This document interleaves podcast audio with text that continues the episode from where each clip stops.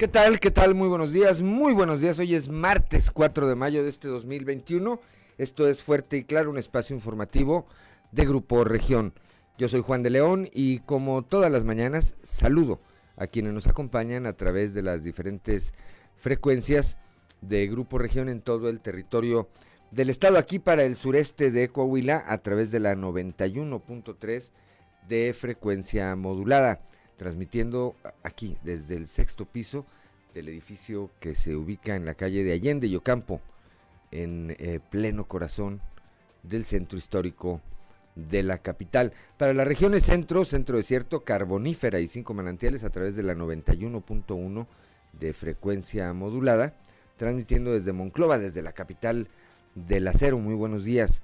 Para la región norte de Coahuila y el sur de Texas por la 97.9 de FM transmitiendo desde Piedras Negras y para la región Laguna de Coahuila y de Durango por la 103.5 de FM transmitiendo desde Torreón, desde la Perla de la Laguna. Un saludo también, por supuesto, a quienes eh, nos siguen, a quienes nos acompañan a través de nuestras diferentes páginas de Facebook en las redes sociales. Hoy hay mucha información, hoy hay mucha información y estos son los titulares de hoy. Tragedia, tragedia en la línea 12 del metro allá en la Ciudad de México. Ayer colapsó, colapsó, eh, hubo un derrumbe, hay al menos 20 muertos y cerca de 50 hospitalizados esta línea que le tocó construir a Marcelo Ebrard cuando fue jefe de gobierno de la Ciudad de México. Algunas informaciones preliminares apuntan a que las autoridades conocían de las deficiencias de la construcción y no actuaron a tiempo. Más adelante tendremos los detalles y algunas imágenes para que nos sigan las redes sociales del momento en que colapsa, en que colapsa esta construcción y sobreviene esta tragedia. La Comisión Federal de Electricidad utiliza electoralmente y en favor de Morena los pedidos de carbón que asigna a productores de este mineral en Coahuila. Esto lo denuncian empresarios del ramo quienes revelaron las preferencias de la paraestatal en favor de los hermanos Antonio Flores Guerra y Tania Flores Guerra, hoy candidata a la presidencia municipal de Musquis por el partido Morena. Más adelante también le tendremos los detalles. El obispo de la diócesis de Saltillo, Monseñor Hilario González García, confirmó que eh, la gestión de Raúl Vera está siendo auditada, está siendo auditada por el eh, económico de eh, el área de asuntos económicos, para ser más preciso, integrada por laicos y externamente por una empresa, aunque no precisó, aunque no precisó los detalles de esta revisión. Integrantes, integrantes de Morena allá en la Perla de la Laguna protestaron por la, eh, el registro de Luis Fernando Salazar Wolfolk, el padre de Luis Fernando Salazar Fernández, como candidato de ese partido a la presidencia municipal de la Perla de la Laguna. La iniciativa privada de Saltillo considera como positiva la reforma que se hizo en materia de subcontratación, mejor conocida como outsourcing, por lo que ahora las empresas se deben ajustar a ella para cumplirla. Esto lo señala el presidente de la Comisión de Desarrollo Democrático de Coparmex, Alfredo López Villarreal. El pasado fin de semana una mujer, eh, con el, caso de esta mujer que decidió quitarse la vida y convertirse en el suicidio número 39 en la región sureste, bueno, pues se nota el, eh, lamentablemente el incremento que hay en las cifras.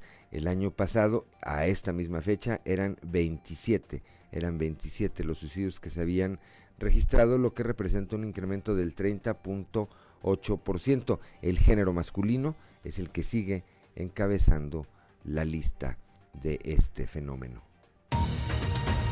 Alrededor de 28 mil dosis de vacunas contra el COVID-19 del laboratorio Pfizer llegaron a Piedras Negras y serán aplicadas a las personas de 50 a 59 años a partir del próximo jueves bajo la coordinación del sector salud y de la Secretaría del Bienestar, así como del DIF municipal.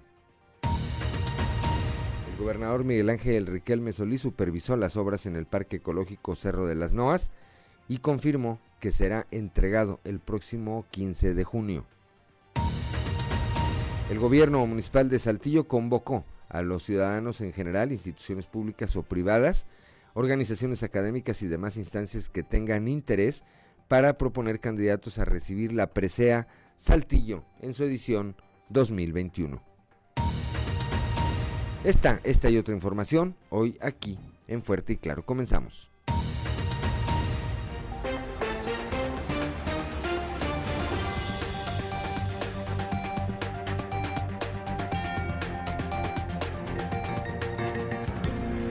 Es Fuerte y Claro. Transmitiendo para todo Coahuila. Fuerte y Claro. Las noticias como son. Con Claudio Linda Morán y Juan de León.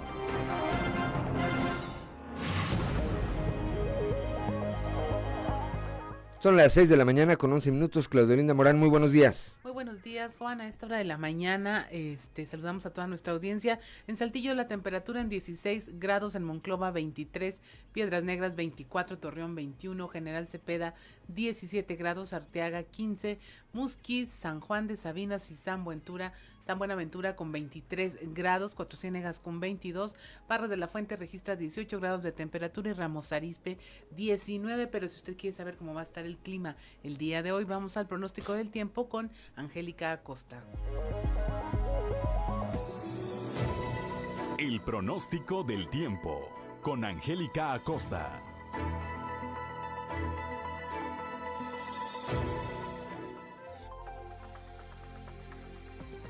Hola, hola, ¿qué tal amigos? ¿Cómo están? Muy buenos días, es un gusto para mí saludarte. Mi nombre es Angélica Costa y ya estoy lista para darte los detalles del clima. Viene un ligero descenso en la temperatura, no te preocupes porque no va a ser cosa tan grave, ¿eh? Máxima de 19 grados para el día de hoy para Saltillo, mínima de 12 durante el día. Vamos a tener periodo de nubes y sol, va a estar agradable, disfruta tu día y por la noche un cielo totalmente claro. La posibilidad de precipitación es de 0%. Listísimo, nos vamos a Monclova. Monclova, pon atención, temperatura cálida, 31 grados como máxima, mínima de 20 durante el día. Va a estar agradable, vamos a tener periodo de nubes y sol y por la noche un cielo totalmente claro. 6% la posibilidad de precipitación ahí para Monclova, Torreón, Coahuila, atención también temperatura cálida, 33 grados como máxima, mínima de 15 durante el día, principalmente soleado. Va a estar cálido como ya es costumbre ahí en Torreón, mínima de 15 grados centígrados con un cielo totalmente claro y la posibilidad de chubasco o de tormenta realmente muy baja, 1% ahí para Torreón. Piedras Negras también, temperatura cálida, 31 grados como máxima, mínima de 17 durante el día. Vamos a tener un cielo parcialmente soleado, eh, por la noche un cielo totalmente claro. La posibilidad de precipitación, de tener una brisita ahí por la mañana o por la tarde, es de 4%. Así que por favor, Piedras Negras, toma precauciones. Nos vamos para Monterrey, allá todos nuestros amigos que tienen vuelta para la Sultana del Norte, te comento. Máxima de 31 grados, también temperatura cálida como ya es costumbre en Monterrey. Mínima de 20 durante el día va a estar agradable. Vamos a tener periodo de nubes y sol y por la noche un cielo principalmente claro. La posibilidad de lluvia 12% ahí para la Sultana del Norte. Amigos, ahí están los detalles del clima. Recuerda, cuando las temperaturas son muy cálidas, muy calientes, hay que mantenerse bien hidratado y no exponerse directamente a los rayos del sol. Listísimo, recuerda el uso de cubrebocas sigue siendo obligatorio. Que tengas un bonito martes. Buenos días. El pronóstico del tiempo con Angélica Acosta.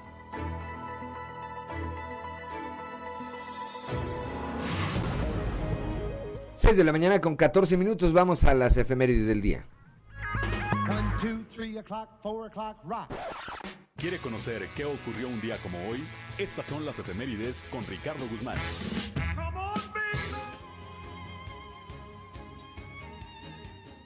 Día como hoy de 1894 se creó la Escuela Normal de Coahuila. Se instaló en el número 4 de la calle de Hidalgo en Saltillo, con una matrícula de 16 alumnos, entre los que destacaron Apolonio M. Avilés, Rubén Moreira Cobos y Leopoldo Villarreal Cárdenas. También, el 4 de mayo pero de 1911, fuerzas maderistas al mando de Eulalio Gutiérrez y Francisco Cos tomaron la estación de Agua Nueva, en las cercanías de Saltillo, sorprendiendo a la guarnición federal y tomaron Gómez Farías. El 4 de mayo de 1940 falleció en la Ciudad de México el licenciado Gustavo Espinosa Mireles, quien fuera el primer gobernador constitucional del estado de la etapa post-revolucionaria y el más joven de la historia de Coahuila. Y un día como hoy, pero de 1993, en Monclova, el gobernador Rogelio Montemayor Seguí inauguró el Museo de Coahuila y Texas.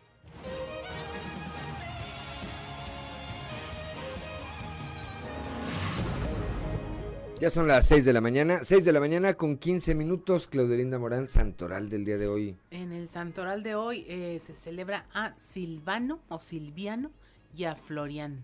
Silvano Aureoles, gobernador de Michoacán. ¿Y a quién más? Florian. Florian, ahí sí no, no conozco ningún ni ninguna.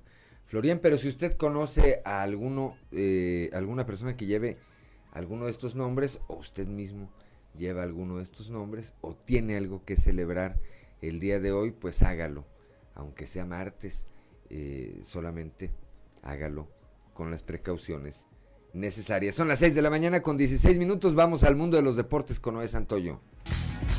Resumen Estadio con Noé Santoyo.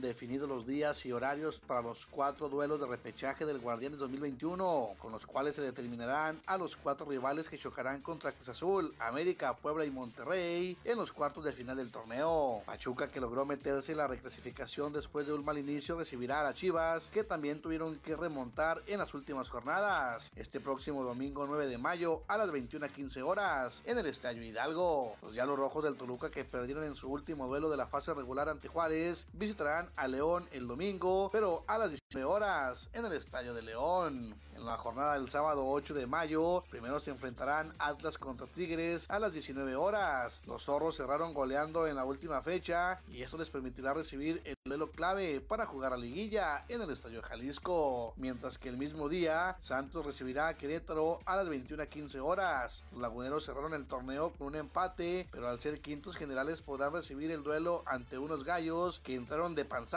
y buscarán dar la sorpresa en el Estadio Corona. Este día Cruz Azul sigue su caravana en su semestre de ensueño, dejando de lado el paso que lleva en la Liga MX. Los dirigidos por Juan Reynoso se meten de nueva cuenta en el camino de la Liga de Campeones de la CONCACAF para recibir al Toronto Fútbol Club en el juego de vuelta por los cuartos de final, al que llegan con una ventaja de tres goles por uno y tienen toda posibilidad de avanzar a las semifinales del certamen. Un conjunto dosificado recibe a un exhausto rival y que tiene la espalda contra la pared tras perder dos goles por uno en el duelo de ida de las semifinales de la Champions. Y es que hoy el Manchester City y el Paris Saint Germain chocan por el boleto a la gran final de la UEFA Champions League. De acuerdo a los antecedentes históricos del torneo, el Paris Saint Germain tiene un 7% de probabilidad de alcanzar su segunda final de la competencia, una que busca ganar de manera desesperada. El viento sopla a favor del Manchester City para alcanzar su primera final de la Liga de Campeones y el técnico Pep Guardiola le dio descanso a jugadores clave este fin de semana debido a que tiene casi asegurado el título de la Liga Premier.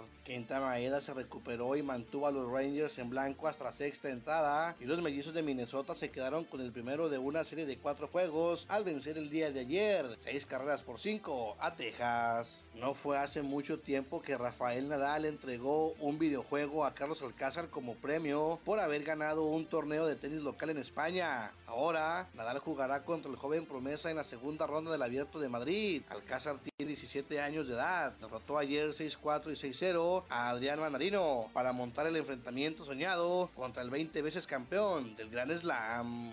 Russell Westbrook registró el tercer juego en la historia de la NBA con al menos 20 rebotes y 20 asistencias. Y los Wizards de Washington se acercaron a Indiana en la clasificación a la postemporada de la conferencia este, luego de que superaron ayer 154 a 141 a los Pacers. Resumen Estadio con Noé Santoyo.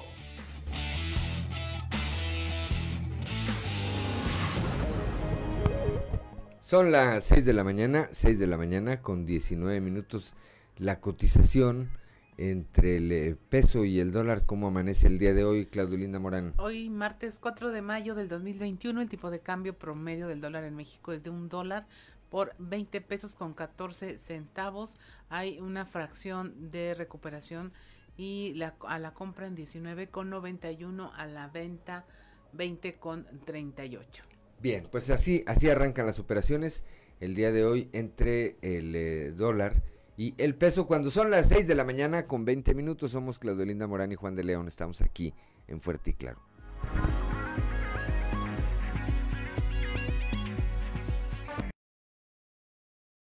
Vamos a echarnos la mano comprando lo que tenemos a la mano. Juntos Coahuila. Los laguneros somos entrones, trabajadores y comprometidos con nuestra gente. Esta es una época muy difícil. Vamos a echarnos la mano comprando lo que tenemos a la mano. Yo por eso compro productos laguneros. Aprovecha los productos y servicios que se ofrecen en todo el estado. Estado de Coahuila. La economía de muchas familias coahuilenses se vio afectada por la pandemia del COVID-19. Por eso, consume productos locales. Juntos Coahuila, vamos a echarnos la mano comprando lo que tenemos a la mano. Seguramente sabes de los retos que están por venir, pero sin duda saldremos adelante. Nos echamos la mano con lo que tenemos en la mano. Yo por eso consumo puros productos laguneros. Aprovecha los productos y servicios que se ofrecen en todo el estado. Estado de Coahuila. En estos tiempos de pandemia, hay que ayudarnos entre todos. Juntos Coahuila. Al consumir productos locales, nos recuperamos. Vamos a echarnos la mano comprando lo que tenemos a la mano. Sabes de los retos que están por venir, pero sin duda saldremos adelante. Apoyemos a los emprendedores y proveedores locales Vamos a echarnos la mano. Aprovecha los productos y servicios que se ofrecen en todo el estado. Estado de Coahuila. En un memorial está la esperanza de que algún día volverán. Es un símbolo de que lo seguimos buscando. Y también es un recordatorio para que no se repita. La sociedad no está completa porque ellos no están. Una persona desaparecida nos hace falta a todos. Cuida y respeta los memoriales pero sobre todo las personas desaparecidas nos hacen falta. Si sabes algo, llama al 089. Nos haces falta. Tu llamada es anónima. Juntos Coahuila. Para salir adelante es momento de ayudar. En Coahuila somos entrones. Por eso nos apoyamos todos. Sabremos salir de esta pandemia ayudándonos entre nosotros, comprando local y lo hecho en Coahuila. Consume local Apoya los negocios y servicios de tu región y tu estado. Porque en Acuña y en Coahuila somos fuertes, apoya el comercio local. Juntos Coahuila. Estado de Coahuila. Para que en los restaurantes evites contagiarte de COVID, sepárate. Un restaurante seguro es el que además de limitar el cupo de personas, también separa a la gente en las mesas. Respetar la sana distancia en todo momento es obligatorio. Además, recuerda que juntarte con personas con las que no vives implica un alto riesgo de contagio. Por eso, sepárate. Estado de Coahuila.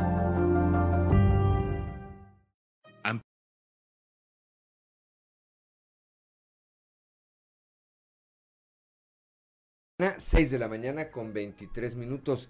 Claudio Linda Morán, un resumen de la información nacional, particularmente, eh, particularmente este tema de la tragedia ocurrida anoche en la línea 12 del metro allá en la Ciudad de México y que seguramente, auditorio Claudio Linda, dará mucho de qué hablar porque todo apunta a que fue eh, una de las obras que se llevaron a cabo durante el tiempo en que Marcelo Ebrard hoy secretario de Relaciones Exteriores y un hombre cercanísimo al presidente López Obrador, era jefe de gobierno de la Ciudad de México. Adelante, Claudio Linda Morán.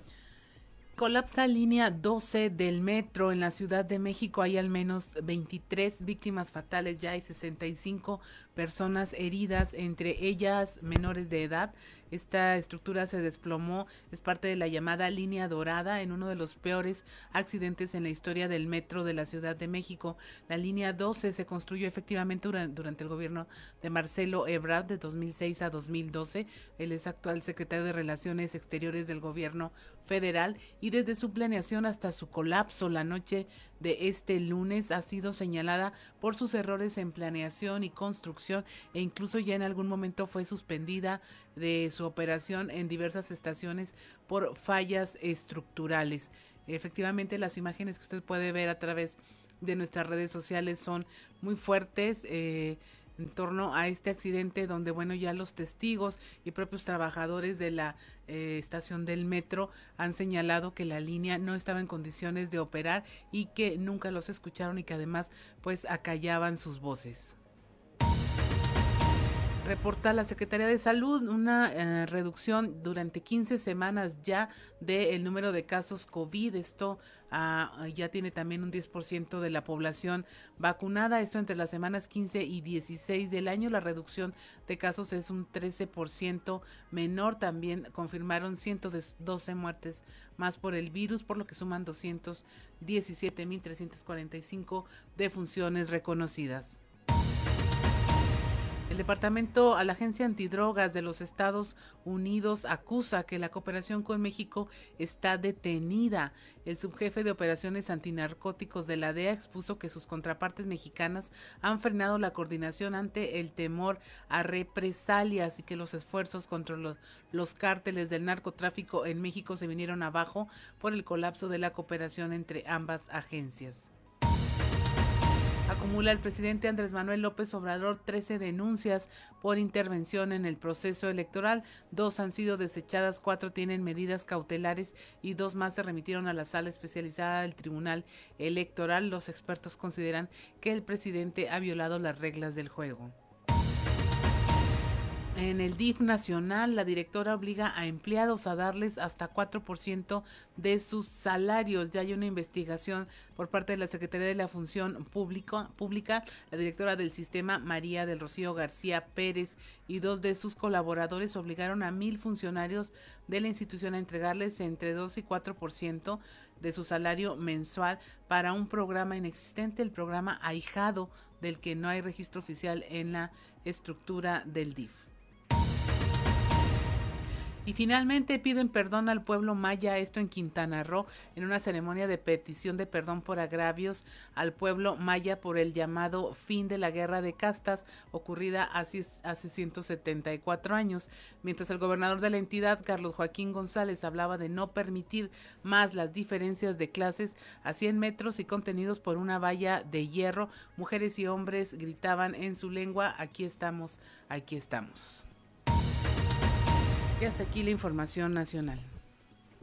Gracias, Claudelina Morán, cuando son las 6 de la mañana con 27 minutos. Bueno, pues ah, vamos eh, a continuar con la información, en este caso la información local. La Comisión Federal de Electricidad, la CFE, utiliza electoralmente y en favor de Morena los pedidos de carbón que asigna a productores de este mineral en Coahuila. Esto lo denunciaron empresarios del ramo quienes se revelaron las preferencias de la paraestatal en favor de los hermanos Antonio Flores Guerra y Tania Flores Guerra, esta última abanderada de eh, Morena a la alcaldía de Musquis.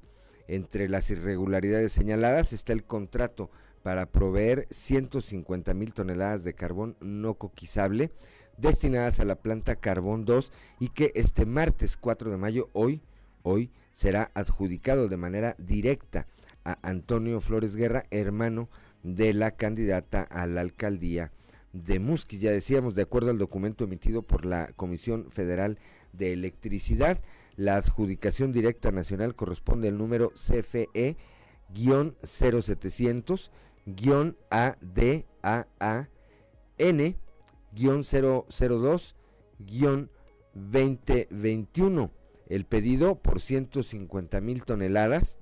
a 854 pesos la tonelada representa una erogación de la Comisión Federal de Electricidad en favor de Flores eh, Guerra por 128 millones 100 mil pesos.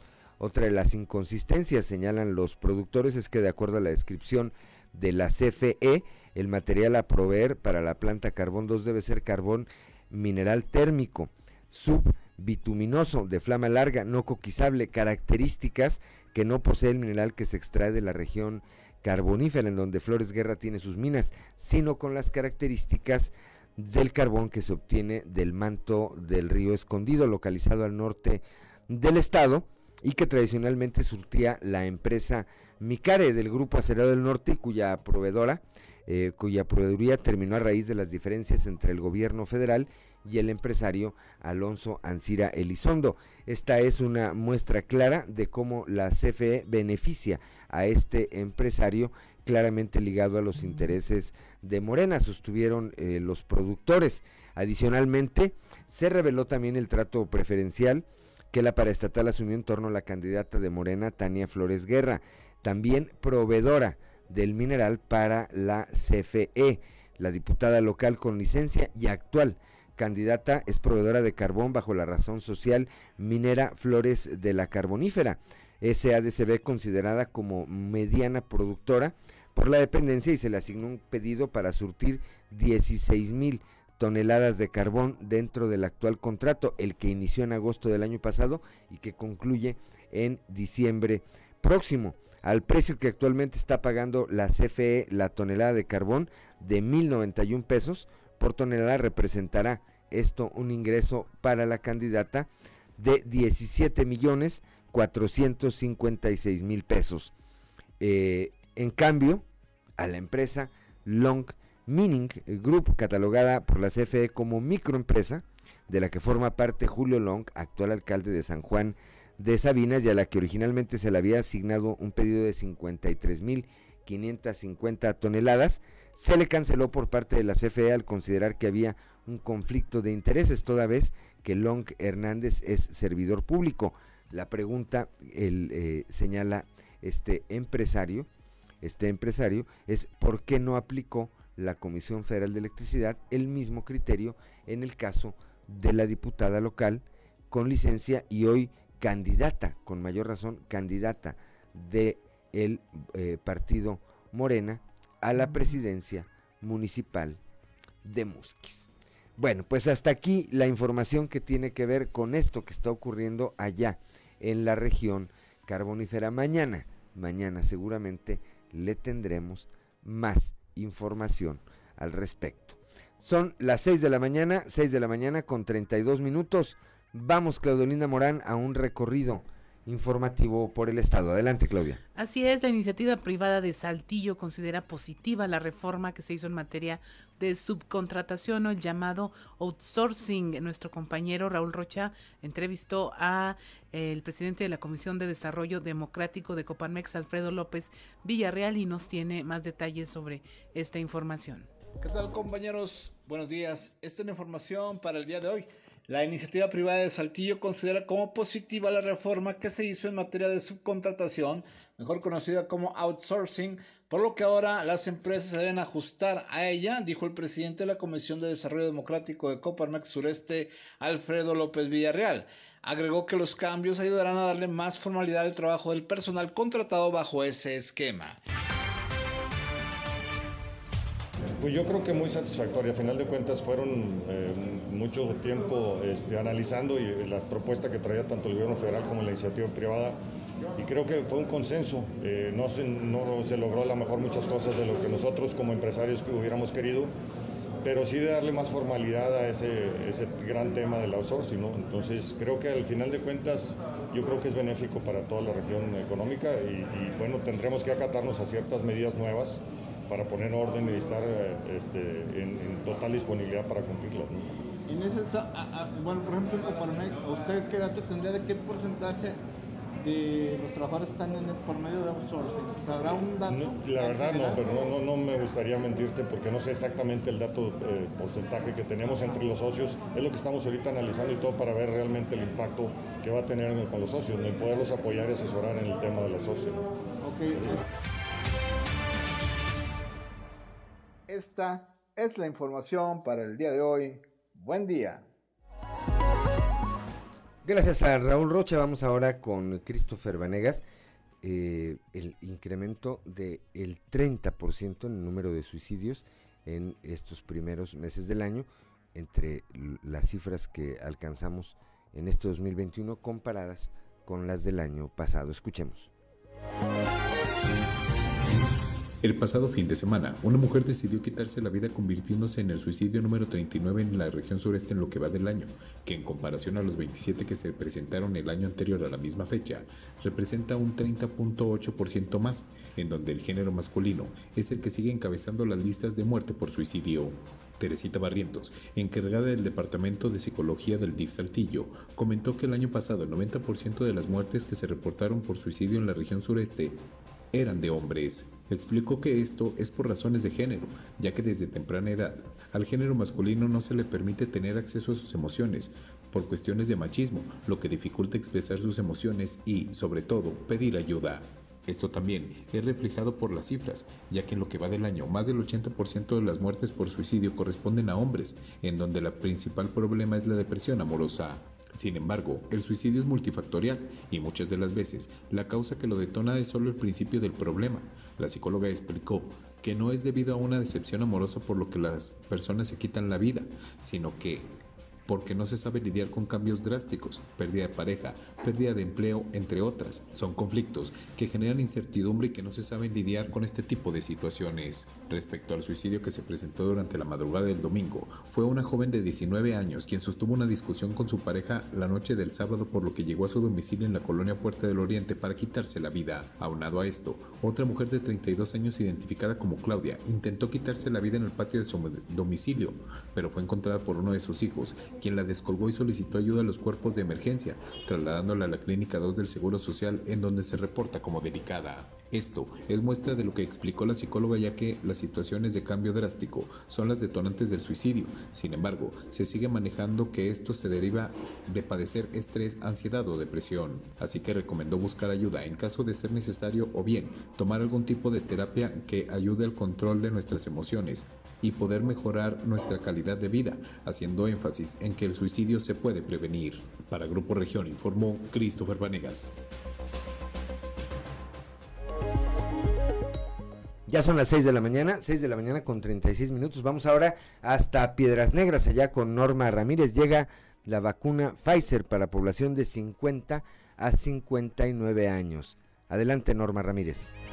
Muy buenos días, Claudia y Juan.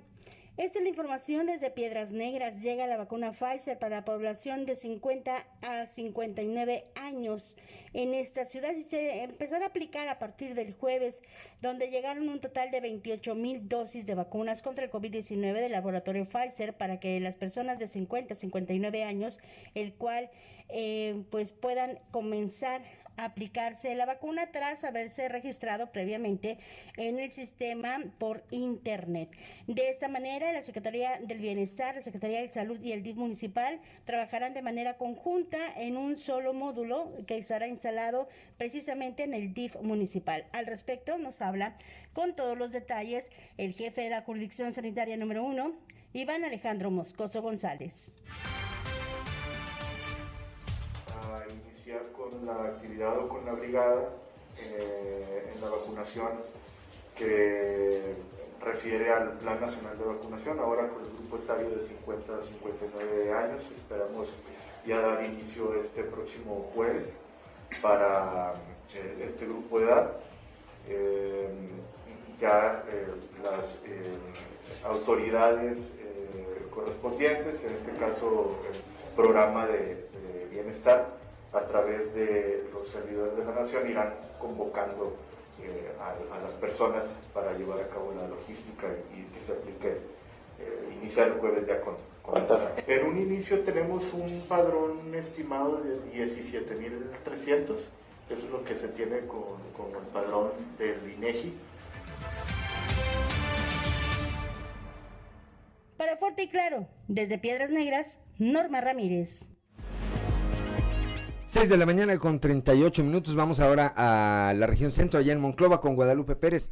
La enfermera que sufrió una reacción a la vacuna anti-COVID está hospitalizada en Nuevo León. Adelante, Guadalupe. Muy buenos días, saludos desde la región centro. Tenemos entrevista con el doctor Faustino Aguilar Arocha, jefe de la cuarta jurisdicción de salud. Esto en relación a la enfermera del servicio particular que tuvo una reacción alérgica a la vacuna Pfizer. Esto luego de que la semana pasada se les comenzara a aplicar la primera dosis a quienes prestan el servicio en el sector privado. Sí, ella, pertenece a una clínica privada aquí de la ciudad de Monclova y pues la vacunamos aquí en el Amparo Pape. Hizo una reacción anafiláctica alérgica a la vacuna COVID-19 que aplicamos, que es de la Pfizer. Ok, ¿ella ya tenía antecedentes de alergias? De ninguno, cero. Ok, ¿qué procede ahora? ¿Dónde está ella? ¿Cómo está? Ella, ella está ahorita internada en terapia intensiva en la Clínica 25 del Seguro Social en la ciudad de Monterrey, Nuevo León. Ok, ¿y cuál es su estado de salud? ¿Cómo se la reporta? el día de hoy no nos han reportado su estado de salud, pero pues estaba estable, sus estudios de laboratorio que le habían hecho, de gabinete, todo, estaban normales y esperamos de que está en tratamiento y esperemos de que tenga una evolución satisfactoria. Ok, en este sentido se había mencionado el fin de semana que le habían inducido el coma. No, no, no, no, ayer el, el reporte de ayer ella está consciente, sin, sin utilización de oxígeno nada. Perfecto, entonces no, no está inconsciente como se había señalado. No, no, no, no está inconsciente desde luego. El doctor Faustino Aguilar señala que el último reporte que tiene en relación al estado de salud de la enfermera, pues es que se encuentra bien, está hospitalizada en Monterrey, bajo observación en terapia intensiva, se encuentra consciente y no ha requerido apoyo respiratorio. Este es nuestro reporte desde la región centro para Grupo Región Informa, Guadalupe Pérez. 6 de, la, mañana con 41 minutos, somos Claudio Linda Morán y Juan de León. Estamos aquí en Fuerte y Claro.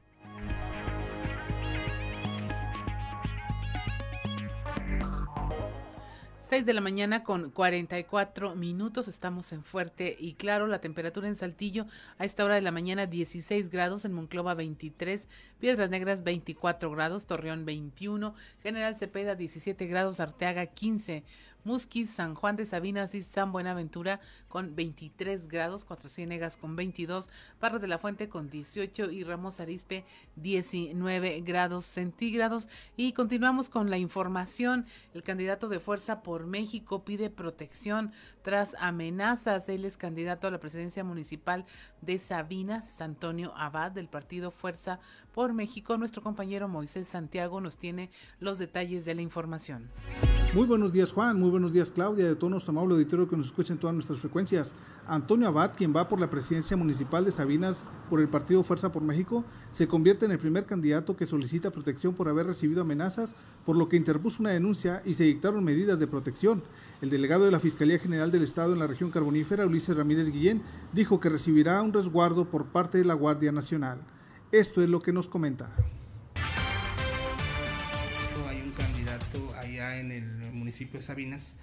Este candidato este, había presentado días anteriores una denuncia por amenazas, este, ya se giraron los oficios correspondientes, incluso a Guardia Nacional, para que nos apoye o nos colabore, con brindarle una protección, es decir, que se esté vigilando este, sobre la integridad de, este, de esta persona, lo, cual se va a hacer conforme a los lineamientos que estableció ya el Ministerio Público, y esto pues es en aras de, de que esta persona pues no pueda llegar en un momento determinado a ser agredido. Realmente se está investigando el fondo de, de, de estas amenazas en las que él eh, se dice haber sido pues víctima. Está este, ya recabando algunos datos, pero lo más importante fue que se dictaron las medidas de protección y que también ya son derechas del conocimiento del propio este, candidato. ¿Qué candidato es?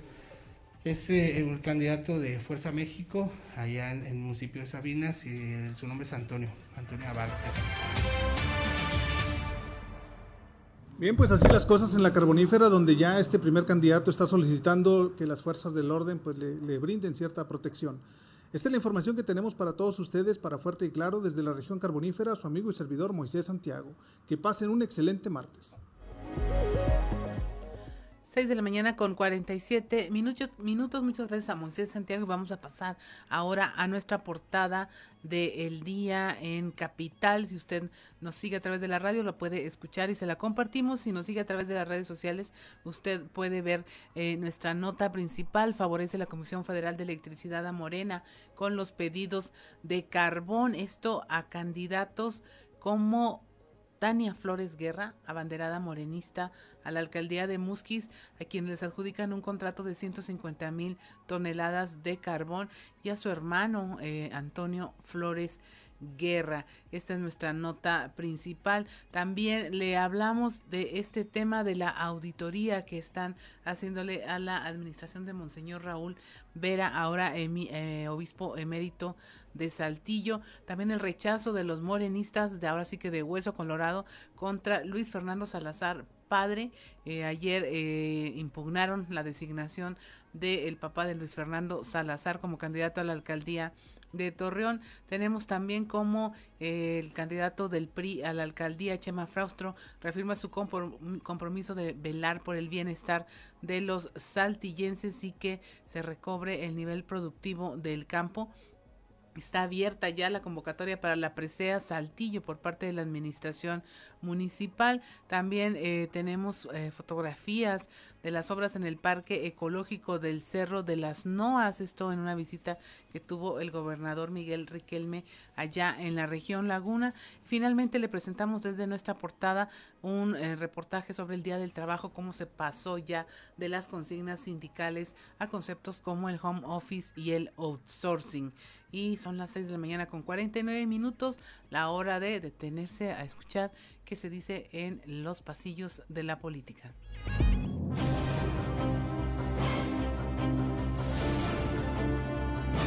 Y en el cartón de hoy, tanto escándalo, que nos presenta a Tania Flores, que tiene detrás de ella muchísimas despensas de morena y carbón, y que nos dice, por unas cuantas miles de despensas y miles de toneladas de carbón hacen tanto escándalo.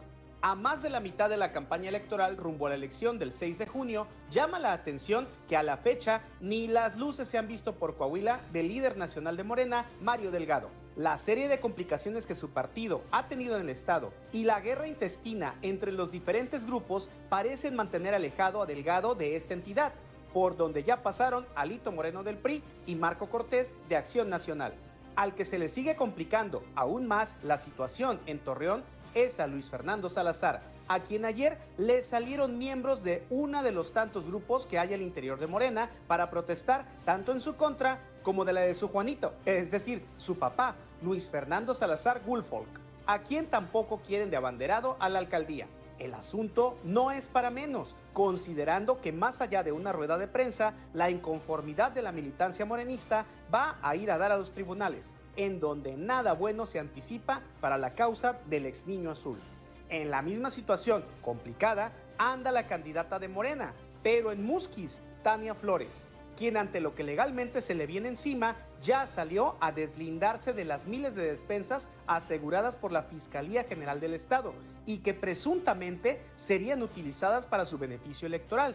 A lo que sin duda no le encontrará tan fácil explicación es a por qué, luego de ser electa diputada local y ahora candidata de Morena a la alcaldía de Musquis, continúa como proveedora de la CFE Acá por el sureste, el que no se detiene entre su horario de alcalde y luego de candidato es Chema Morales, quien va tras la elección en Ramos Arispe. El también exdirigente del PRI en ese municipio trae agenda llena todos los días. 6 de la mañana, 6 de la mañana con 51 minutos. Ya está en la línea telefónica nuestro compañero Víctor Barrón, allá desde la Perla de la Laguna, desde Torreón, Coahuila, donde ayer pues eh, integrantes de Morena citaron una conferencia de prensa para manifestar su desacuerdo con la candidatura de Luis Fernando Salazar Wolfolk a la presidencia municipal de Torreón, Coahuila. Víctor, muy buenos días. Buenos días, Juan, y buenos días a nuestros amigos de Fuerte y Claro. Así es, pues eh, eh, fueron impugnaciones que se presentaron ante el Tribunal Electoral de Coahuila eh, son precandidatos eh, que participaron en el proceso interno de Morena para seleccionar al candidato a la alcaldía de Torreón.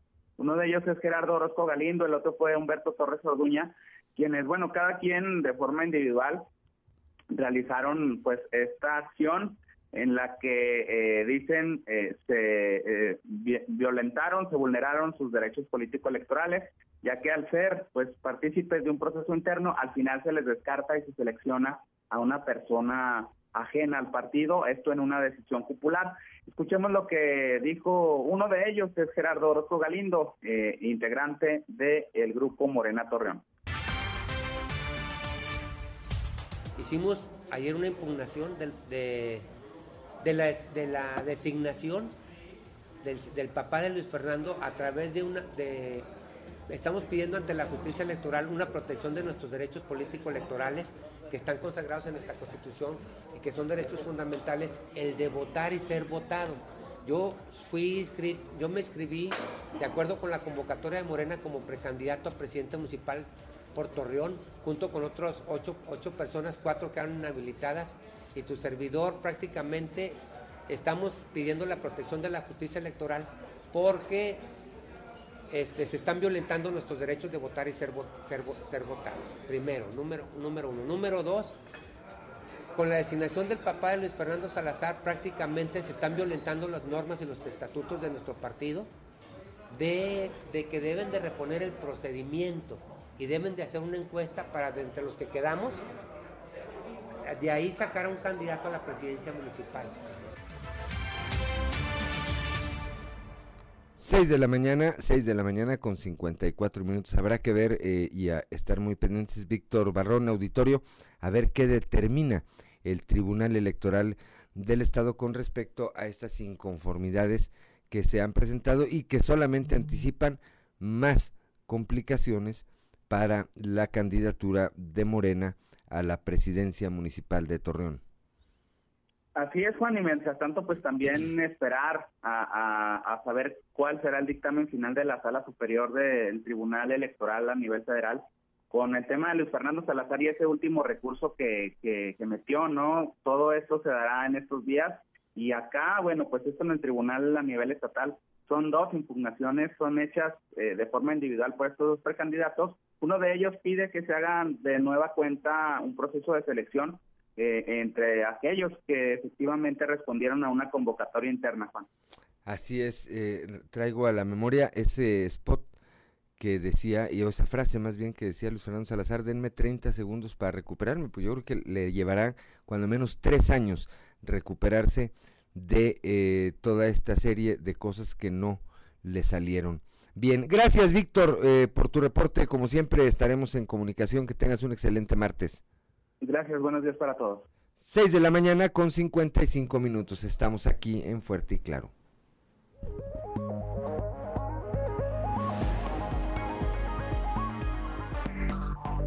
Enseguida regresamos con Fuerte y Claro. Ya son las 6 de la mañana, 6 de la mañana con 58 minutos. Vamos ahora con Leslie Delgado, nuestra compañera reportera aquí en eh, Saltillo, que, bueno, pues tiene información sobre esta auditoría ya confirmada por el obispo eh, de la diócesis local, Monseñor Hilario González García, con respecto a eh, las cuentas, pues los números ahí, ahí en la Grey Católica. Leslie, muy buenos días. Hola, ¿qué tal? Muy buen día, Lick. Te saludo con gusto a nuestros escuchas y quien nos sigue a través de redes sociales. Efectivamente, pues el obispo de Saltillo, Monseñor Hilario González, pues confirmó que se están realizando pues estas auditorías en las finanzas de la diócesis de Saltillo. Él explicó que es parte de la transición, eh, pues obviamente de los cambios que se generaron a raíz pues de la renuncia de eh, Fray Raúl Vera, obispo emérito de Saltillo, y que él tomó posesión y pues bueno, eh, también explicaba de, ver cómo está la situación de las finanzas también pues tras la pandemia. Eh, sabemos que pues eh, vivió un año duro en la religión católica, la religión católica y sobre todo la diócesis de Saltillo con el cierre de iglesias y pues bueno, vamos a escuchar lo que nos dijo al respecto. Fue algo que, que se pidió, ¿verdad? Para el la transición del obispo, ¿verdad? Eh, son, eh, me dijeron el nombre técnico, pero es una auditoría de cómo están las finanzas, estar, cerrar el año, ya ves que coincide mi llegada en enero con eh, el cierre del año civil. Y este, pues sí, yo digo dos porque una, al economo que está, dije, oye, pues dime cómo están las cosas, ¿verdad? Haz ahí una revisión este, de cómo está la situación y otra a alguien de fuera que la pudiera hacer, ¿verdad? Para que también haya más confianza en la manera en que se presentan los números. Y eso es lo que eh, a eso me refería con las dos auditorías. ¿A qué empresa se contrató externo? Eh, no sé la empresa, sé que es algún auditor o algún, este, no, no, sé si sea una empresa famosa o sea un particular, pero alguien que sabe de eso y que lo puede hacer. ¿Quién eh, decide quién hace la auditoría? Bueno, yo se lo encargué al, al, mismo y que tiene un consejo de asuntos económicos. Ese consejo de asuntos económicos son laicos que saben de finanzas, de economía, que tal vez algunos tienen este, conocimientos de contabilidad, etcétera, y que nos asesoran para la toma de decisiones. Son las 7 de la mañana, 7 de la mañana con un minuto. Bueno, pues eh, eh, habrá que estar atentos al resultado de esta auditoría, si finalmente eh, resulta o deriva en alguna situación de carácter legal, si también, para empezar, encuentran alguna irregularidad o no, Leslie. Sí, efectivamente no ha, habido un sobresalto, una observación. vamos a esperar obviamente los resultados eh, porque pues también se está determinando que cada, cada parroquia tiene que entregar la contabilidad correspondiente, entonces el obispo mencionó que sí va a ser un proceso un poquito largo porque pues esta auditoría pues sí la van a realizar eh, pues muy exhaustivamente para ver la situación. Pues la diócesis de Saltillo es la primera vez que se realiza una auditoría en este tiempo, el Fray Raúl Vera pues no lo había realizado y sobre todo eh, con una empresa externa, se están realizando dos a la vez para ver, pues determinar lo que va a pasar pues con las finanzas de la diócesis. A ver dónde terminaron las, las limosnas y las contribuciones de la Grey Católica. Gracias Leslie, como siempre, que tenga un excelente martes. Igualmente, Lee, excelente día para todos. Siete de la mañana, siete de la mañana con dos minutos. Claudia Olinda Morán. Continuando con la información, también le presentamos el día de hoy un tema relacionado con el Día del Trabajo, cómo se pasó de las consignas sindicales a estar hablando ahora de conceptos como el outsourcing, como el home office y todo eso que usted ha escuchado durante eh, la pandemia y sobre todo eh, conocer de voz de especialistas y de expertos eh, lo que ocurre con estos dos fenómenos. Por ejemplo, nosotros no sabíamos durante la, investigación y las entrevistas resultó que pues ya había leyes desde antes de la pandemia que regulaban el home office, por ejemplo, se le llama teletrabajo. Entonces lo invitamos a que escuche y vea a través de nuestras redes sociales este reportaje.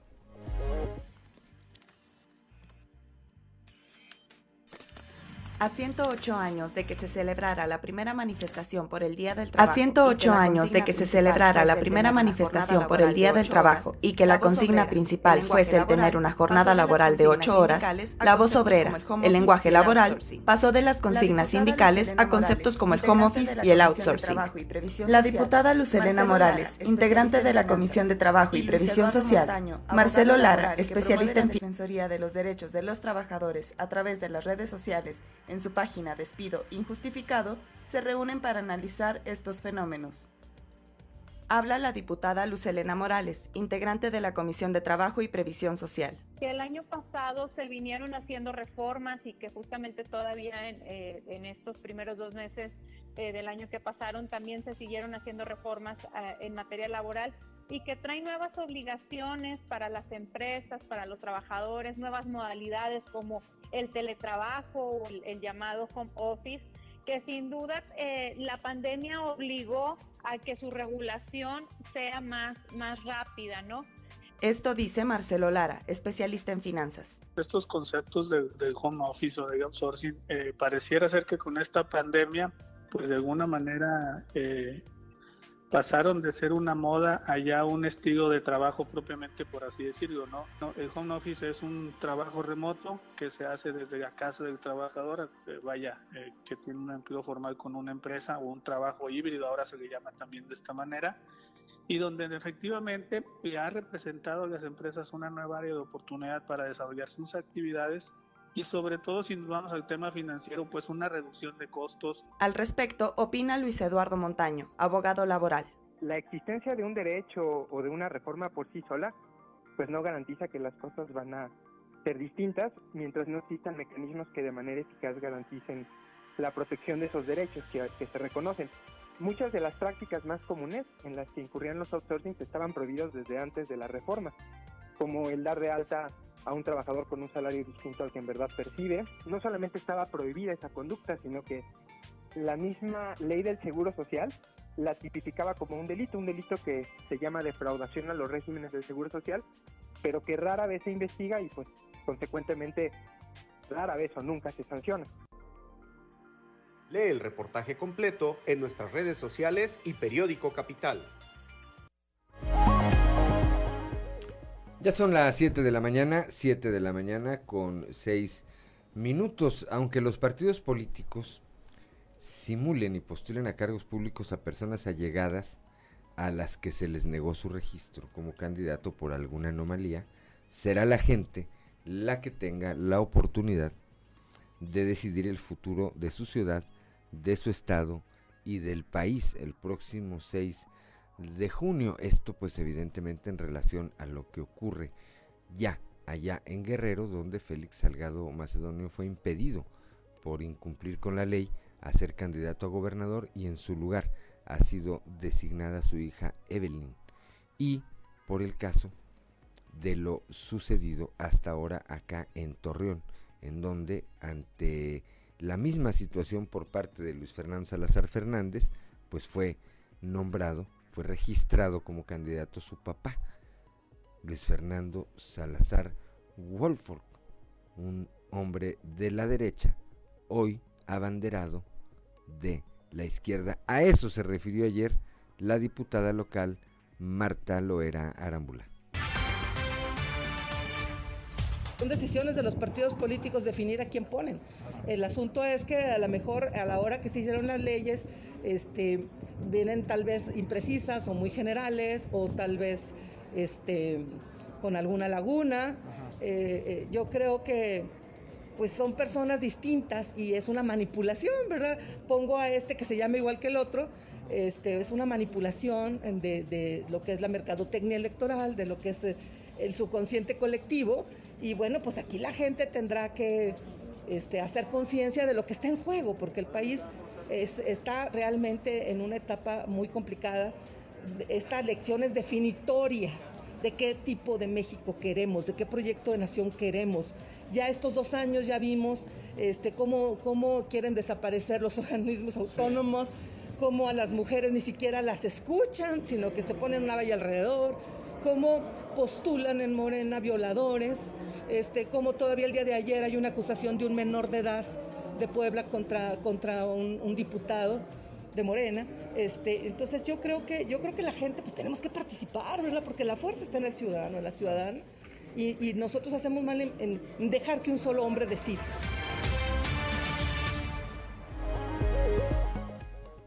Siete de la mañana, siete de la mañana con ocho minutos. Claudio Linda Morán. Continuamos con la información electoral. Ya va a un mes de campaña eh, que ha sido intenso. Esto lo dice Chema Fraustro, que es candidato de la coalición PRI-PRD a la alcaldía aquí en Saltillo. Dice que se están recabando ya las solicitudes que recibe la ciudadanía para poderlas cumplir. Candidato, su evaluación a un mes de empezar la campaña, por favor.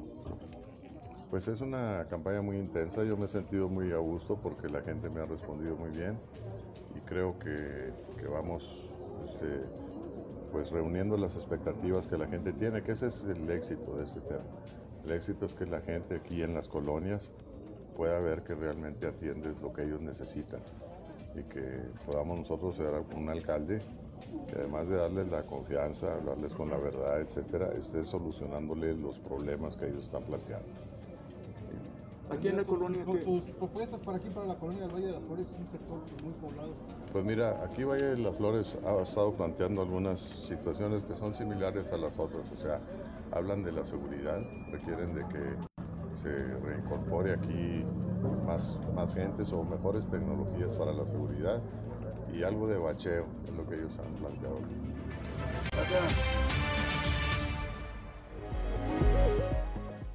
Ya son las 7 de la mañana, 7 de la mañana con 10 minutos. Allá en eh, Torreón, el candidato del PRI a la alcaldía por parte eh, a la alcaldía, perdón, Román Alberto Cepeda, dijo que en sus visitas a los habitantes de colonias y comunidades el desabasto de agua es un tema recurrente, por lo que requiere para su solución de un golpe de timón. Escuchemos.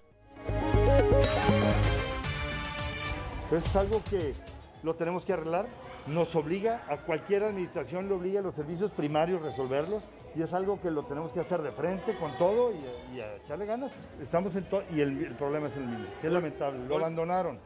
Golpe de timón principal, sabemos cómo, ya lo hemos hecho, hemos demostrado, sabemos que también la problemática es recurrente, eso es un tema que lo tienes que estar permanentemente atento, es una obligación de cualquier municipio, siempre se van a presentar problemas, pero el problema es cuando lo acumulas, llega la acumulación de problemas, llega la falta de mantenimiento, de orden y problemas administrativos y pasa lo que pasó.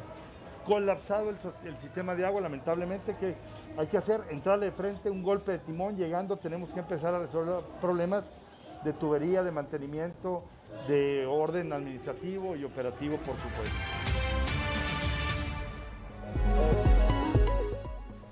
Son las 7 de la mañana, 7 de la mañana con 11 minutos. Bueno, pues tenemos esta mañana en la línea telefónica y le apreciamos mucho, de manera particular, yo le aprecio mucho a Luis García Abusaid, nuestro amigo, que nos tome esta comunicación, hoy en el ICAI, por cierto, eh, que nos tome esta comunicación para platicar de un tema que, eh, aunque me parece, eh, auditorio, me parece, Luis, que no ha terminado de tomársele la dimensión me parece de primera importancia. Esta cuestión del uso de los datos biométricos a muchos de los que manejan eh, aplicaciones de sus bancos, a partir de hace algunos días, cuando abren su aplicación, les aparece un dato ahí que si están eh, enterados que a partir de ya tendrían que estar ah, enterados o aprobar que su ubicación, que tienen que tener su ubicación en tiempo real los bancos, aunada a toda la serie de datos que traen. Y por otra ruta, Luis, esta polémica, repito, que comienza a levantarse con respecto a este padrón de telefonía celular que pretende eh, eh, hacer el gobierno federal para tener los datos biométricos de todos los que tengamos un celular en este país. Muy buenos días, Luis, bienvenido de nueva cuenta. Al contrario, Juan, es un gusto estar contigo, el aprecio es recíproco, bien lo sabes, eh, muy agradecido de estar el día de hoy en tu programa. Platícanos, Luis, a ver qué, eh, desde, desde, desde tu óptica, desde la óptica institucional, ¿cómo, ¿cómo vemos estos temas? Bueno, mira, primero hay que recordar a nuestros este, radioescuchas que el tema del Padrón Nacional de Usuarios de Telefonía Móvil tiene una historia que inicia con Felipe Calderón cuando intenta eh, generar una cédula de identidad única a través del RENAPO, el Registro Nacional de Población, que fracasó. Luego Enrique Peña Nieto, con el RENAUT, que es el Registro Nacional de Usuarios de Telefonía Móvil, intenta hacer algo similar y también fracasa. Y ahora eh, Andrés Manuel López Obrador con el padrón, con el PANAUT, que sería, ¿no? O Padrón Nacional de Usuarios de Telefonía Móvil, intenta registrar a 120 millones de usuarios de telefonía móvil a dicho padrón que administraría el Instituto Federal de Telecomunicaciones, el cual resguardaría nuestros datos biométricos. Nuestros datos biométricos que son los datos que son únicos e, e indistinguibles en cada uno de nosotros, como las huellas digitales, las facciones del rostro, la retina, el iris, el tono de voz y la firma, ¿no? Aquí el tema, eh, y a mi parecer bastante preocupante, es que esta esta decisión de la de la 4P se engarza en una serie de medidas que tienden a centralizar el poder en la figura del presidente de la República, generando una visión, a mi parecer, muy personal, ¿no? De, corte autoritario que transgredería derechos fundamentales de todos y de todos y cada uno de nosotros como mexicanos en relación a la a datos personales, ¿verdad? a la libertad de expresión también, pero como tú bien lo dices, o sea, en la medida que ese registro exista, eh, mm, por ejemplo, pudiera ser utilizado no solamente para ubicarte a ti en tiempo real, sino para saber que tú eres la persona que emite alguna eh, posición discordante respecto al gobierno federal, ¿no? Este padrón, eh, mi apreciado Juan, existe solamente en gobiernos autoritarios eh, como Venezuela, Afganistán, Arabia Saudita y China. Eh, entonces, eh, y no es tampoco cierto, ¿verdad? Como lo dicen algunas personas, que esta medida protegería a los mexicanos de extorsiones, secuestros o, o ilícitos, sino por el contrario, está probado que en la medida que se concentra esta información en, solo, en un solo padrón, precisamente las extorsiones, los secuestros y otros ilícitos crecen de manera desproporcionada, ¿no? Entonces sí hay que estar muy atentos a esta decisión que pretende eh, implementar la eh, la 4T, la, 4, la cuarta transformación, porque transgrede derechos fundamentales de todos y cada uno de nosotros como mexicanos. Ya el ICAI se pronunció, eh, perdón, el INAI, uh Nacional de Información, la Información, se pronunció en contra, ¿verdad? Está esperando la decisión de la Suprema Corte para empezar a, a generar los, los, uh, los amparos colectivos individuales pertinentes, ¿no? Pero hasta el día de hoy, pues estamos un poquito preocupados, ¿no? En general por lo que la 4T intenta implementar en el país. Sí, pareciera, pareciera que vamos a un tema eh, de una dictadura donde el control del gobierno sobre nuestros datos, sobre nuestras comunicaciones e incluso sobre nuestras ubicaciones eh, esté todo en poder de ese de ese gobierno. ¿Hay amparos legales ya en contra de este de este padrón de la telefonía celular? Mira, han sido hasta el día de hoy eh, lo prudente es esperar eh, que la acción de, de, anti, de inconstitucionalidad que está impulsando el INAI ahora ya aliado con el Sistema Nacional de Transparencia, que agrupa a todos los órganos garantes de la lucha contra la corrupción, eh, pueda prosperar en la Suprema Corte. Ya una vez que la Suprema Corte decide el curso a seguir, empezarían eh, no solamente los amparos individuales, sino también colectivos eh, en contra de esta ley, ¿no? Entonces hay que hay que estar a la expectativa, hay que estar este, atentos, ¿no? Porque es muy importante que como mexicanos defendamos ese derecho eh, no solamente a la intimidad, a los datos personales, pero insisto, a la libertad de expresión, ¿no? Que pasaría en un momento dado a tener una a ser controlada de manera muy estricta y puntual e individualizada, ¿no?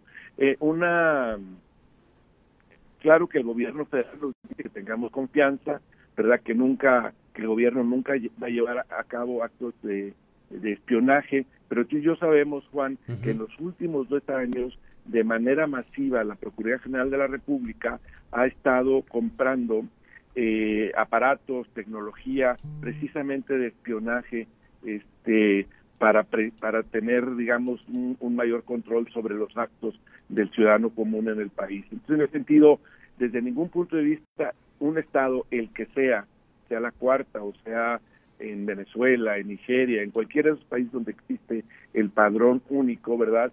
Puede asumir esa responsabilidad, una responsabilidad que corresponde única y estrictamente a los ciudadanos y en el mejor de los casos a un organismo público autónomo este, distinto al Instituto Federal de Telecomunicaciones, que sería el que asumiría esta responsabilidad, ¿no?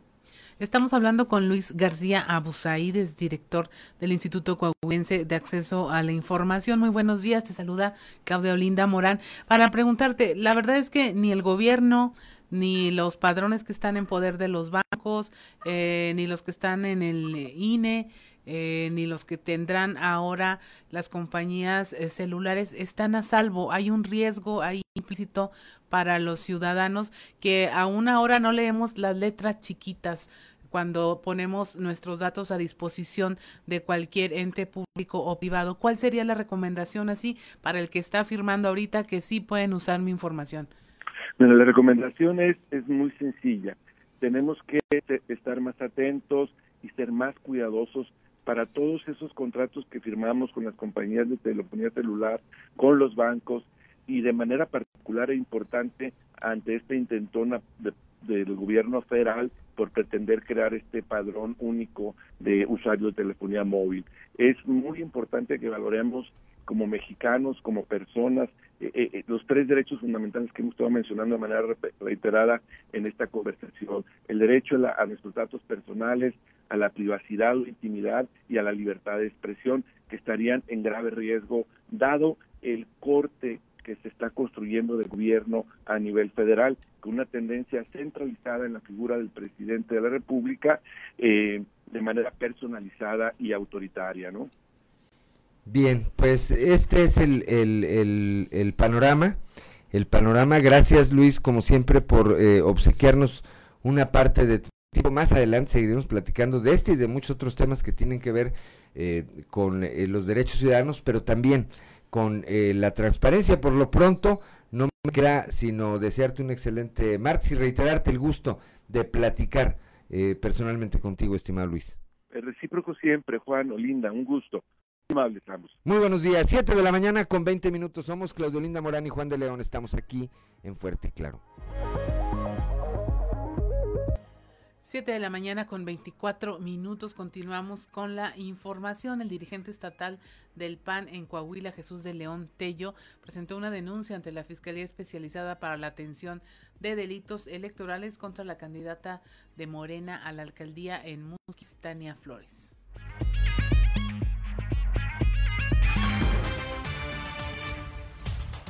Del día de ayer presentamos una denuncia penal en la Fiscalía especializada para la atención de delitos electorales con una serie de información, pruebas que tienen que ver con la detención y aseguramiento de bienes inmuebles sobre la presunta compra de votos en Musquis por parte de la candidata Tania de Morena, en donde está utilizando recursos que están muy por encima de lo que le permite la ley para promover su candidatura y para tratar de lograr un triunfo que quiere eh, arrebatarle a Panchis de la Garza, que es nuestra candidata a presidenta municipal, y en donde nosotros hacemos una relación clara de todas las violaciones en materia político-electoral que tiene que ver con la entrega de despensas que está prohibido por la propia ley. Ya son las 7 de la mañana, 7 de la mañana con 26 minutos. Bueno, ya despertó Chuy de León. Pero ahora se la aplicaron, lo dejaron solo. No, ninguno de los candidatos, ni su secretario general, ni nadie se acercó ahí a hacerle segunda en esta rueda de prensa que encabezó el día de ayer para hablar sobre este tema de la candidata de Morena a la alcaldía de Musquistania, Flores Guerra. Bueno, en más información, el gobernador Miguel Ángel Riquelme Solís supervisó las obras de, en el Parque Ecológico Cerro de las Novas, allá en Torreón, y confirmó que será entregado el próximo 15 de junio. El mandatario estatal señaló que este parque se suma, este parque se suma a lo espiritual, a lo religioso y a lo turístico, y que en fechas próximas será la entrega y se podrá disponer de comercio con eh, comida típica y tradicional de la región lagunera. Entre municipio y estado, dijo, tenemos mucho que hacer como mejorar las vialidades y el entorno, pero cambia mucho con este parque, mencionó. Advirtió que el Cristo de las Novas es emblemático de esta área, de la región y de la entidad y que hoy se supervisa el avance y el estatus de sus obras. Siete de la mañana, siete de la mañana con 27 minutos, Claudio Linda Morán. El gobierno municipal de Saltillo convoca a los ciudadanos en general instituciones públicas o privadas, organizaciones académicas o que, quien tenga algún interés a proponer candidatos a recibir la presea Saltillo en su edición 2021. Se trata del máximo reconocimiento que hace el ayuntamiento a las personas físicas o morales en las categorías de institucional, en vida y postmortem a personas cuya labor, obra o servicios prestados a la comunidad los distingan y sean relevantes para la sociedad. Las propuestas se recibirán hasta el día 31 de mayo de este año y podrán recibirse a través de un vínculo habilitado en la propia página de internet oficial del municipio www.saltillo.gov mx o en las oficinas de la Secretaría del Ayuntamiento ahí en la presidencia municipal. El jurado está integrado por regidores de las comisiones de cultura, rescate de valores, educación, eh, Secretaría del Ayuntamiento, Instituto Municipal de Cultura y eh, que serán quienes estudian y definen a través de un dictamen a quién eh, o quienes resultan acreedor a recibir esta presea. Ya son las 7 de la mañana con 28 minutos. En la región carbonífera las autoridades se mantienen en alerta por el incremento de violencia familiar. El director de Seguridad Pública en Musquis, Carlos Ortiz Salazar, señaló que las estadísticas muestran que un 80% de los casos eh, corresponden a violencia contra la mujer y el 20% corresponde a violencia contra los hombres, por lo que está integrando una coordinación con la Fiscalía para atender este tipo de delitos. Así es, hemos tenido eh, algunos reportes de, violencia, eh, los cuales hemos estado atendiendo. Afortunadamente traemos una coordinación con, con lo que es la Fiscalía General de Justicia de Coahuila. Así es que nosotros tenemos una, una serie de rondines dentro de nuestros operativos en los cuales les proporcionamos eh, atención inmediata a las, a las víctimas de este tipo de delito. lo más conveniente es hablar 911, que es el sistema de emergencia de nosotros y y entre las, las corporaciones que se encuentren dentro de, nuestro, de nuestro margen de acción. En este caso, bueno, los que estamos aquí en la región carbonífera, la, unidad que esté más próxima actúa como primer respondiente. Bueno, nosotros tenemos una serie de, de, domicilios a los cuales hemos estado visitando para, para proporcionarles apoyo a las víctimas.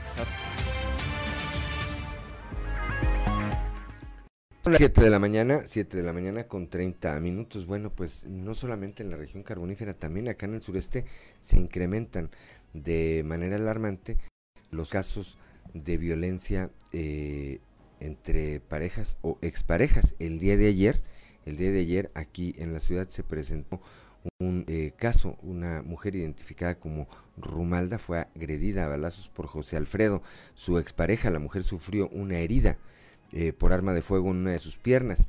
Este hecho se registró alrededor de las 6 de la tarde en las inmediaciones de la colonia Conejo Ixtlero 2. Rumalda se dirigía al trabajo junto a su hijo a bordo de un auto. Cuando circulaban sobre el camino a los Ramones entre el Carmen y Rosa de Castilla se encontraron con José Alfredo, quien comenzó a disparar contra el vehículo. Fíjense, nada más.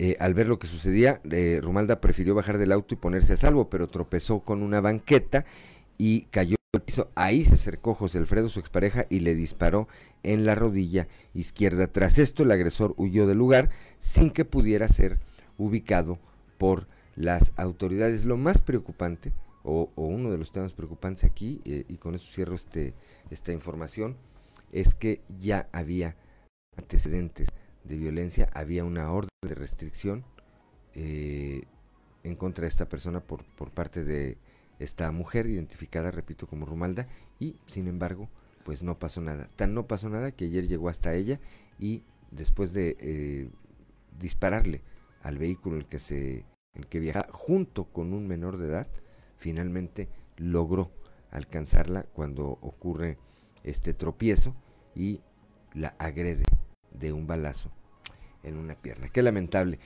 Pues son ya las 7 de la mañana con 31 minutos, ya está en la línea telefónica como todos los martes. Amigo Osiris García. Osiris, muy buenos días. Buenos días, vos, ¿cómo están todos por allá? Bien, aquí estamos toreando al coronavirus todavía. Todavía, vos. Este, no, no como algunos que ya están vacunados. Sí, no, pero todavía, lo sigo toreando. Dicen que los 23 días siguientes también tenía que hacerme este más precavido porque es posible que todavía lo pueda contraer. Así es, y creo que este tiene que ser un mensaje eh, general, ¿no? Eh, Osiris, el solo hecho de haber sido vacunado no implica un tema de inmunidad total, hay que seguir guardando eh, las eh, precauciones que dictan las, las autoridades en materia de sanidad. No, y más allá de eso, el compromiso ético que se tiene como ciudadano, porque a pesar de que, bueno, no contraigas la enfermedad o no sea más bien, digo más bien que no sea de gravedad la enfermedad, no significa que no te contagies y que no puedas contagiar a otros a los que sí puede este, costarles la vida o, o ponerlos en una situación muy grave. Así es, así es. ¿Qué tenemos este marzo, Osiris? Pues el futuro. Mira, nuestra mente, estuve leyendo algunas cosas, algunos eh, documentos científicos y vi que nuestra mente tiende a anticipar venideros del futuro. De alguna manera, estamos viendo el futuro, una función que se realiza en el cerebro en una región llamada corteza visual.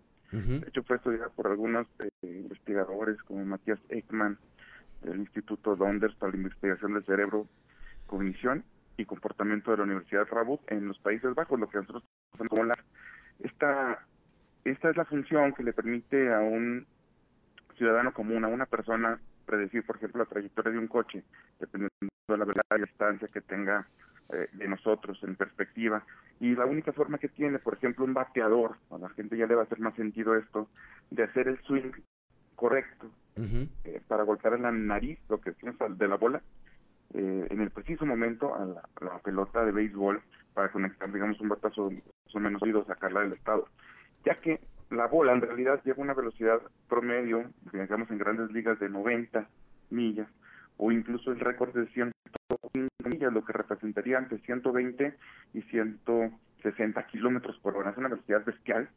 Solamente con esta función cerebral podríamos, el bateador puede predecir exactamente dónde va a estar la bola en el preciso momento y cuándo debe salir el swing para poderla conectar donde la debe conectar.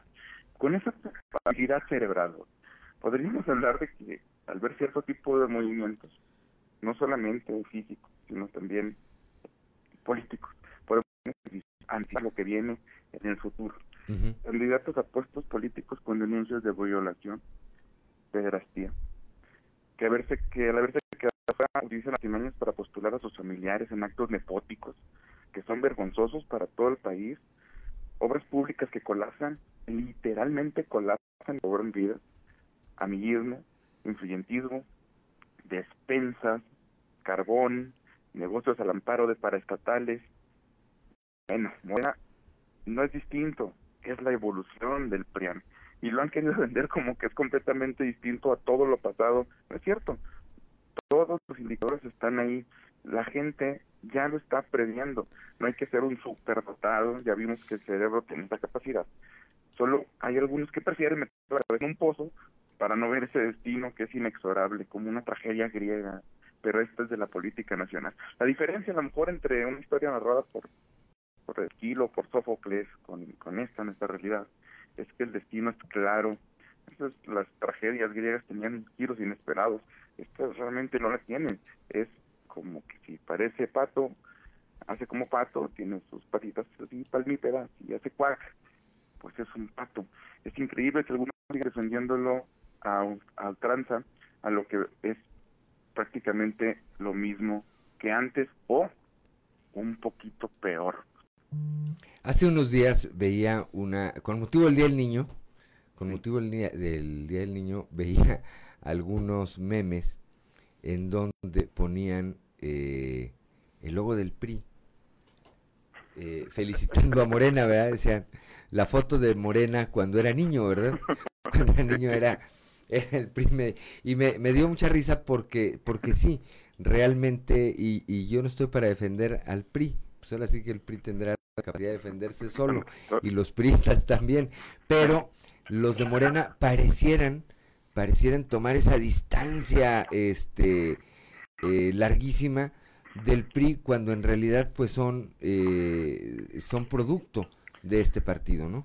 No, y hablan de códigos morales, de comportamientos éticos cuando, híjole, yo creo que ni en la primaria llevaron ese tipo de, de instrucción.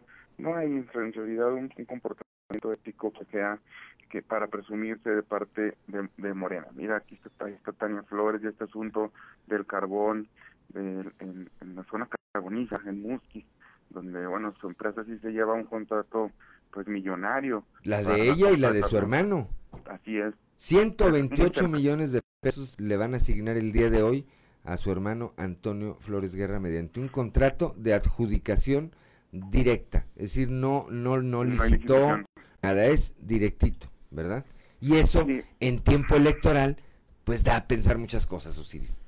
No, en tiempo electoral y en otros tiempos. Hay muchas personas que tienen sus intereses ahí involucrados eh, de la política local, de la política nacional, y todas ese tipo de cosas eh, suenan bastante extrañas y no nada más ahorita sino en, en, cualquier momento que cualquier personaje político esté involucrado en esos negocios tan lucrativos que están eh, directamente relacionados con la vida pública, para estatales o empresas que son las, eh, eh, recuerden que todo el dinero que, con que se paga ese tipo de cosas son es dinero de que, se paga de impuestos o que se cobra de, de alguna manera eh, se recauda de todos los mexicanos ese dinero de todos los mexicanos termina negocios algunos particulares que son hasta descarados incluso para hacer negocios al amparo del poder. Te digo, no hay diferencia, no hay diferencia. Si tú, yo tomara al 1996 y lo trasladara hasta este punto y le hablo de, todo esto que está ocurriendo y le dijera, pero no es el PRI, posiblemente no lo creería. No, no, esas son las prácticas que hace el, el PRI de siempre. Pues no hay ninguna diferencia con el PRI siempre y el PRI de ahora nada más que el PRI de ahora Así es una, una, una parte de ahí, ¿no? Sí habrá que eh, estar muy atentos, creo que como sociedad, como sociedad, y eh, recapitulando sobre este análisis que hacías, de que tenemos eh, en algún momento la capacidad de, usando la lógica, predecir el futuro, me parece que tenemos muy en claro, muy en claro que no se le puede dar todo el poder todo el tiempo a una sola persona, a un solo partido, porque si no vemos lo que está ocurriendo hoy aquí en eh, nuestro país, me parece que los contrapesos son eh, fundamentales. Sí. hay un libro que se llama El vendedor de, sueños de Enrique Serna, que narra estos eh, sexenios de Luis Echeverría y todo lo, todo ese tiempo lo que llaman lo que llamaron el milagro mexicano y posterior que refleja fielmente lo que pasa cuando todo el poder se pone en manos de unos pocos, ese, ese totalitarismo, centralismo que le pasó al México de los 70 y 80 y que en realidad fue muy, muy dañino para el país. Yo creo que hay que tener un poquito de memoria nada más para recordar qué fue lo, lo que le pasó al país en esa situación y bueno, si no queremos ver lo que viene para el futuro, simplemente porque no hay peor ciego que el que no quiere ver. Así es. Bueno, pues cuando son ya las 7 de la mañana con 40 minutos, nada más me despido, te despido como siempre y te aprecio tu comunicación con un dato, el dato que todos los días, y le aprecio mucho a Roy Campos de Mitowski, el dato que todos los días nos hace llegar. Al día de hoy, martes 4 de mayo de 2021, la aprobación del presidente Andrés Manuel López Obrador en 60.5 por ciento. Ahí nomás para el análisis. Buen martes, mi querido Ciris. Buen martes, nos vemos en el futuro. 7 de la mañana con 41 minutos. Somos Claudio Linda Morán Juan León. Estamos aquí en Fuerte y Claro. Ya son las 7 de la mañana, 7 de la mañana con 43 minutos ya, 7 de la mañana con 43 minutos. Es hora de ir con Israel Navarro y su columna en clave de Fa. En clave de Fa, con Israel Navarro. Por allá del 2009 hubo un penoso episodio de chicanadas electorales que hoy está más vigente que nunca. Resulta que por pleitos internos al interior del PRD, que fueron resueltos en el Tribunal Electoral del Poder Judicial de la Federación, Clara Brugada, figura afín a López Obrador, no pudo ser candidata a jefa delegacional. Eso no le gustó a AMLO, por lo que se ideó una manera de imponerle en el cargo, a través de un patiño. Rafael Ponfilio Acosta Ángeles, alias Juanito, un vendedor ambulante que postularon a jefe delegacional por el PT y a quien hicieron prometer públicamente que de resultar electo renunciaría para ceder el puesto a Clara Brugada. La historia ya la sabemos, Juanito ganó la elección por influencia de ya saben quién y luego se negó a renunciar hasta que le hicieron manita de puerco política para que soltara la jefatura delegacional, que a la postre asumió Brugada. ¿No que no tronabas pistolita? Hoy estamos en una situación similar con la imposibilidad de Félix Salgado Macedonio de ser candidato a gobernador en Guerrero. Su hija Evelyn, desconocida y con poca experiencia política, gana en una supuesta encuesta por lo que será la candidata de Morena. Y con ello vendrá la posibilidad de que el toro gobierne desde la oficina contigua. Sin embargo, lo alarmante no es que haya una gobernadora Juanita, sino el desdén que tiene AMLO por las instituciones autónomas que le significan un contrapeso. Cuando le dan la razón son justas y buenas, cuando no son corruptas y deben desaparecer o ser absorbidas por esferas donde él tiene influencia. El caso de Guerrero es solo la punta del iceberg de la intención de desaparecer todos los órganos autónomos e integrarlos a las secretarías de Estado, al Poder Judicial y al Legislativo. Entre ellos están el INAI, que le pone lupa al actuar del gobierno, la Comisión Federal de Competencia Económica y sí, el INE, que en opinión de AMLO debería de ser absorbido por el Poder Judicial. La justificación porque según él es costosísimo. Háganme el refrabón cabor.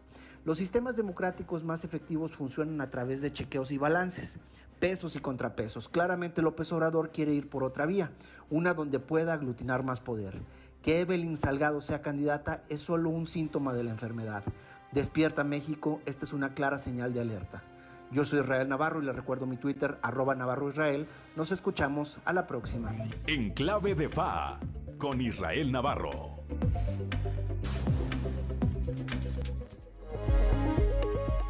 Son las 7 de la mañana con 48 minutos. Vamos ahora a las voces de hoy en Fuerte y Claro con Ricardo Guzmán. Lo dijeron fuerte y claro en región sureste. Monseñor Hilario González, obispo de Saltillo, auditan la diócesis de Saltillo. Fue algo que, eh, que se pidió, ¿verdad? Para el la transición de, del obispo, ¿verdad? Pero es una auditoría de cómo están las finanzas. Región Laguna. Gerardo Orozco Galindo, precandidato a la alcaldía de Torreón. Impugnan morenistas candidatura de Salazar. Hicimos ayer una impugnación de la designación del, del, papá de Luis Fernando. Estamos pidiendo ante la justicia electoral una protección de nuestros derechos político-electorales. Región Centro. Doctor Faustino Aguilar Arocha, jefe de la Cuarta Jurisdicción de Salud, enfermera que sufrió reacción a vacuna, está hospitalizada en Nuevo León. Y pues la vacunamos aquí en el Amparo Pape, hizo una reacción anafiláctica alérgica a la vacuna COVID-19 que aplicamos, que es de la Pfizer. Región Carbonífera. Ulises Ramírez Guillén, delegado de la Fiscalía General del Estado en la región carbonífera, candidato de Fuerza por México, pide protección tras amenazas. Este candidato había presentado días anteriores una denuncia por amenazas, es brindarle una protección, es decir, que se esté vigilando este, sobre la integridad de, este, de esta persona. Región Norte. Iván Alejandro Moscoso González, jefe de la jurisdicción sanitaria número 1. Llegó vacuna Pfizer para población de 50 a 59 años de Piedras Negras y Acuña. El jueves se iniciará con la aplicación. Ya dará inicio este próximo jueves para eh, este grupo de edad. Las voces de hoy en fuerte y claro. 7 de la mañana, 7 de la mañana con 50 minutos. Eh, vamos, Claudelina Morana, un resumen de la información nacional. Colapsa la línea 12 del metro en la Ciudad de México. Al menos 23 personas han muerto y más de 70 resultaron heridas tras derrumbarse una viga que sostenía un puente del metro en la Ciudad de México la noche de ayer. Se trata de la mayor tragedia en la ciudad desde el terremoto del 2017. Esto ocurrió alrededor de las 10.25 de la noche, cuando la estructura que soportaba uno de los tramos exteriores de la línea 12 se desplomó sobre una de las principales arterias al sureste de la capital del país. La viga se venció en el momento en que iba pasando el tren, el metro, en la Ciudad de México. El canciller Marcelo Ebrard, responsable de la construcción de la línea 12 durante su gestión como jefe de gobierno entre 2006 a 2012 ha asegurado que se pondrá a disposición de las autoridades para que se investigue este accidente. La caída del puente y los dos vagones de este convoy dejó atrapados vehículos y decenas de personas. Se califica ya como un accidente catastrófico en una ciudad que cuenta con uno de los metros más transitados del mundo. La Secretaría de Salud reporta 15 semanas con reducción de casos COVID y a un 10% de la, de la población vacunada, esto entre las semanas 15 y 16 del año. Acusa a la Agencia Antidrogas de los Estados Unidos que la cooperación con México está detenida. Esto porque la contraparte mexicana ha frenado la coordinación para investigar ante el temor a represalias acumula el presidente Andrés Manuel López Obrador 13 denuncias por intervenir en el proceso electoral. Y la directora del DIF a nivel nacional obligaba a empleados a darles una parte de su sueldo por eh, un programa inexistente, el llamado programa ahijado, les quitaba entre el 2 y el 4% de su salario mensual. Eh, los sueldos de los funcionarios oscilan entre los 12 mil y los 100 mil pesos y debían entregar el dinero en efectivo para el supuesto programa bajo la amenaza de que si no lo hacían serían eh, despedidos. Y hasta aquí la información nacional. Vamos a show terminado, ¿no? Show de los famosos con Amberly Lozano. El show de los famosos con Amberly Lozano. Han mostrado imágenes del accidente de David Páramo. Se filtran imágenes de un accidente en el que se vio involucrado el analista financiero David Páramo, quien en ese momento sufrió un accidente cerebrovascular, ocasionando el percance de tránsito. El pasado 30 de abril se informó que el analista David Páramo había sido sometido a una cirugía tras sufrir un accidente cerebrovascular. Recientemente se dieron a conocer imágenes de un accidente de tránsito provocado por un lujoso auto deportivo, el cual precisamente era conducido por Páramo, y es en ese momento cuando sufre el derrame cerebral, causando la colisión en la que resultaron afectados varios automóviles.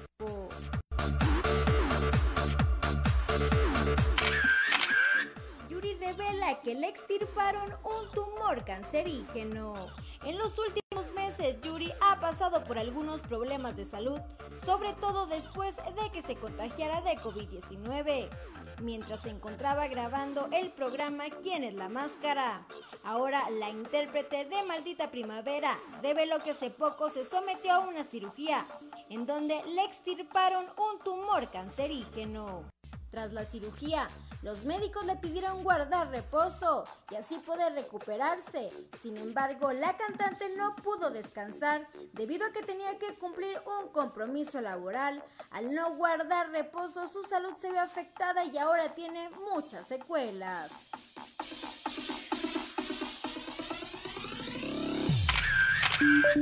Reportó para Grupo Región Amberly Lozano. 7 de la mañana, 7 de la mañana con 55 minutos. Bueno, pues ya nos vamos esta mañana de eh, martes. Gracias, como siempre, por acompañarnos. Le agradezco, como todos los días, a Ricardo Guzmán en la producción, a Ricardo López en los controles, a Claudio Linda Morán por su acompañamiento.